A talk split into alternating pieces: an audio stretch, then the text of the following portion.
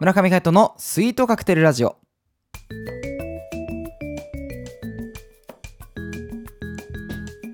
スイートカクテルラジオ始まりました。この番組はミュージシャンの村上海人とデザイナーの馬場翔一が音楽とデザイン時々何かについて語り合っていくトーク番組です。この番組へのご意見ご感想などはメールまたツイッターの公式アカウントよりツイートメッセージなどでお送りください。リスナーの皆様からのご連絡お待ちしております。はい、えー今回はデザイナーの馬場翔一がお届けさせていただきます、えー村上海人さんはですね今回もちょっと休養がありまして参加できないということでまあ仕方ないことなんですけどね。やっぱ仕事とかどんどんどんどん売れっ子になってほしいですからね。頑張っていきましょうお互い。水曜日はですねシネマデウェンズデーということもありまして映画を紹介させていただいてるんですけれども今回紹介するのは、えードリームワークスが制作したメガマインドという映画ですね。この映画ですね実はあの聞いたことないって人が多いんじゃないかなっていうふうに思うんですよ。これはですねあの日本で実は劇場公開してないんですね。今はあのネットフリックスだったりとか Amazon プライムビデオで見ることができます。本当はねこれね DVD とかブルーレイ僕本当にめちゃめちゃ欲しいおすすめの映画なんですけどもえーまあ簡単にあらすじをねストーリーを読みたいと思います。今回も Wikipedia さんからね悪の天才メガマインドはメトロシティを守る宿敵のスーパーヒーロー。メトロマンに勝負を挑んでは撃退される日々を送っていたがある日偶然メメガマインドがメトロマンを骨にして倒してしまうと。生きがいを失ったメガマインドはメトロマンミュージアムをさまよい。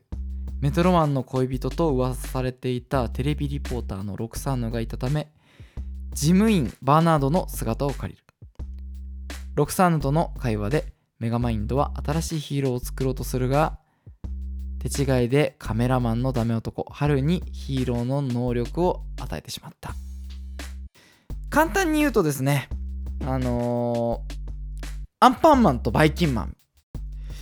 そのアンパンマンがですね、えーバイキンマンに倒されちゃったっていう話ですね。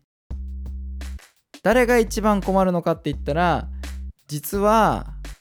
バイキンマンなんですよ。悪役なんですよ。うん。この完全懲悪がはっきりしている世界でですね、えー何回戦っても刑務所に送られるだけなんですよね。主人公のメガマインドっていうのは。うん。なので実はですねあの何回も脱走してあのもう8回分ぐらいの終身刑を食らっていると。うん。ですがその都度ですね脱走をしてまたメトロマンと戦うというような話なんですね。うん、そんな中ですね、メトロマンのメトロミュージアムっていうのができるんですよ。うん、そのメトロミュージアムの開店を同時にですね、あの彼も脱走してメトロマンにいつものように戦いを挑むんです。ですが、その戦いを挑んだ時に弱点をねたまたま発見してしまうんですよねほんとたまたまなんですけどそれであのいつもだったら抜け出して出てくるメトロマンがですね。もう骨になっちゃって。うん。もうねえーってなるんですよね。みんな。ついに倒されちゃったよって。それで正義のねヒーローが守る街だったメトロシティはもう一夜にしてですねもうすごいもうゴミだらけみたいな、うん、すごいもう落書きだらけみたいな。まるでダウンタウンみたいな風になっちゃうんですよ。そんな中メガマインドっていうのはそのことに対してもうめちゃめちゃ喜ぶんですね最初は。もうめちゃめちゃ喜ぶんですよ。うおやったぞ倒したぞと。ついにあの宿敵倒したぞって。これで俺のこと止めるやつ誰もいねえっていう風になるんですけどそのメガマインドがですねあのーその数日間そういったはちゃめちゃをした後にふと気づいてしまうんですよね。俺はメトロマンがいたから楽しかったんだとライバルがいたから楽しかったんだということに気づくんですよ。うん。それがね、なかなか人間臭い悪役なんですね、メガマインドは。うん。それで、そんなこんなでですね、あのー、もう、その、メトロマンのミュージアムにすっごいでっかいメトロマンの像があるんですよね。もうそれがもう見るたんびに思い出しちゃう。思い出すたびに切なくなっちゃうっていうね、なんか恋心みたいな感じになっちゃってるんですよね。失恋した後みたいな感じに。うん。そしたら、あの、先ほど冒頭のあらすじでも紹介させていただいたですね、あの、ロクサーヌという女性リポーターですね。ミュータント・タートルズでいうエイプリルポジションです。うん。わかる人にはわかる。えー、そのですね、ロクサーヌがあの同じようにいるんですよ。あなたがいなくなって、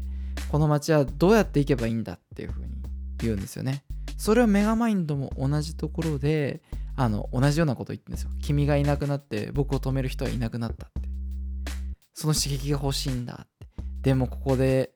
この像を見てたら思い出しちゃうから爆破するねって言って爆破するんですよね。うん、でも爆破するまでに実はタイムリミットがあってその間にですね、たまたまロクサーンと会っちゃうんです。うん。それで、あの、あの事務員のですね、バーナードっていう人の姿を借りてですね、あのロクサーヌと普通に人間同士のやり取りをするんですよね。2人とも同じことを考えてるからあの同じものを失った寂しさみたいなの共通してるんですね。それであのまあ、お互いに励まし合うような形になってちょっと恋仲みたいになると。そしてお互いが元気になっていくんですけどその中のヒントとして新しいヒーローを作ればいいじゃないっていうふうにロックサノが言うんですよね、うん、そしてメガマインドは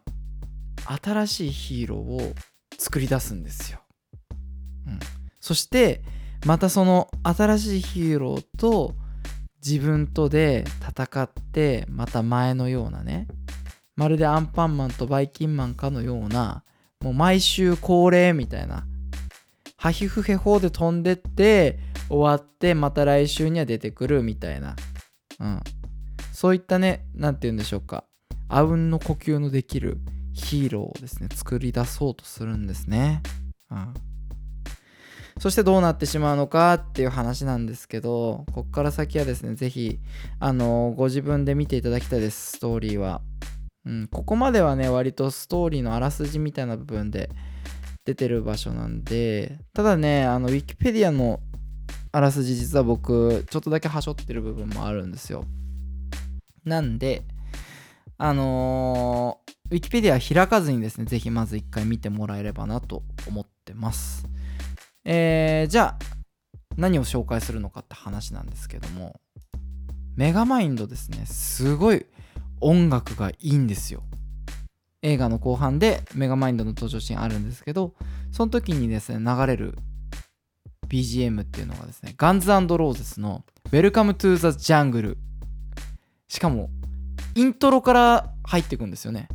めっちゃめちゃかっこいいんですよ。うん。これっていうのがね、ぜひ見ていただきたい。あとはですね、我らがポップスター、マイケル・ジャクソンとかね、あとはミニ・リパートンとかの有名なアーティストが結構参加してるので、洋楽好きな人はすごい楽しめるんじゃないかなと思います。えー、3DCG もね、あの2010年なんでちょっと最新のものには見劣る部分あるんですけど、あの、ピクサー映画のね、あのー、ちょっと前のやつをイメージしてもらえればな、いいのかなと思ってます。特にね、その、なんでしょう、ガンズローゼスが流れるシーンの、メガマインドの顔がですね、あのー、古文の目形でこう再現されるシーンがあるんですけど、そことかかっこいいし、あとはね、こう、メトロシティメトロシティのあの街の建物が破壊されたりとかするシーンがあるんですけどそこのねあの建物のこう壊れてく様みたいなのもぜひ注目してみてください。メカデザインも結構終盤です。うん。僕一押しはねあのメガマインドがですねあの乗ってくるエアバイクみたいなのがあるんですけどあれかっこいいね。うん。なんかこう SF 心をくすぐられるというか。うん。あとはあのースーパーヒーローもののですねあのこうスーツの装着シーンみたいなオマージュしたところもあって実はですねメガマインドあのもともとはアイアンマンの俳優さんに演じてもらおうっていう風にした部分があったみたいでそれのねオマージュみたいなのもあったりとか。うん。あとはあのー日本語版のですね吹き替え声優がですね山寺宏一さんですね。あの有名どころで言うとアラジンのジーニーとかね。うん。やっぱねめちゃめちゃコミカルなキャラクターなんですけどメガマインド。青色なんですよ。ジーニーも青色。すごいねなんかこの共通項を感じるんですよね。なんかこのセリフ回しもすごいあの日本語訳した人のセンスが光っててすごいんですよね。あとは感動シーンもあるのでぜひねハンカチ片手にポップコーン片手にねコーラ飲みながら見るのにいい映画じゃないかなって思います、えーちっちゃい子が見るっていうよりねちょっとこうヒーローものとかそういったものをねしっかり見てきた大人だったりに見ていただけたらほんと楽しいのかなって思います。もちろんねそういうの見たことない人でも楽しめる工夫たくさんある映画なので、えメガマインドおすすめです。ぜひあの今度のね週末にでも見てみてください。加藤さんも見てね忙しいと思うけど。ということで今回はデザイナーの馬場翔一がお届けしました。それではまた次回お会いしましょう。バイバイ。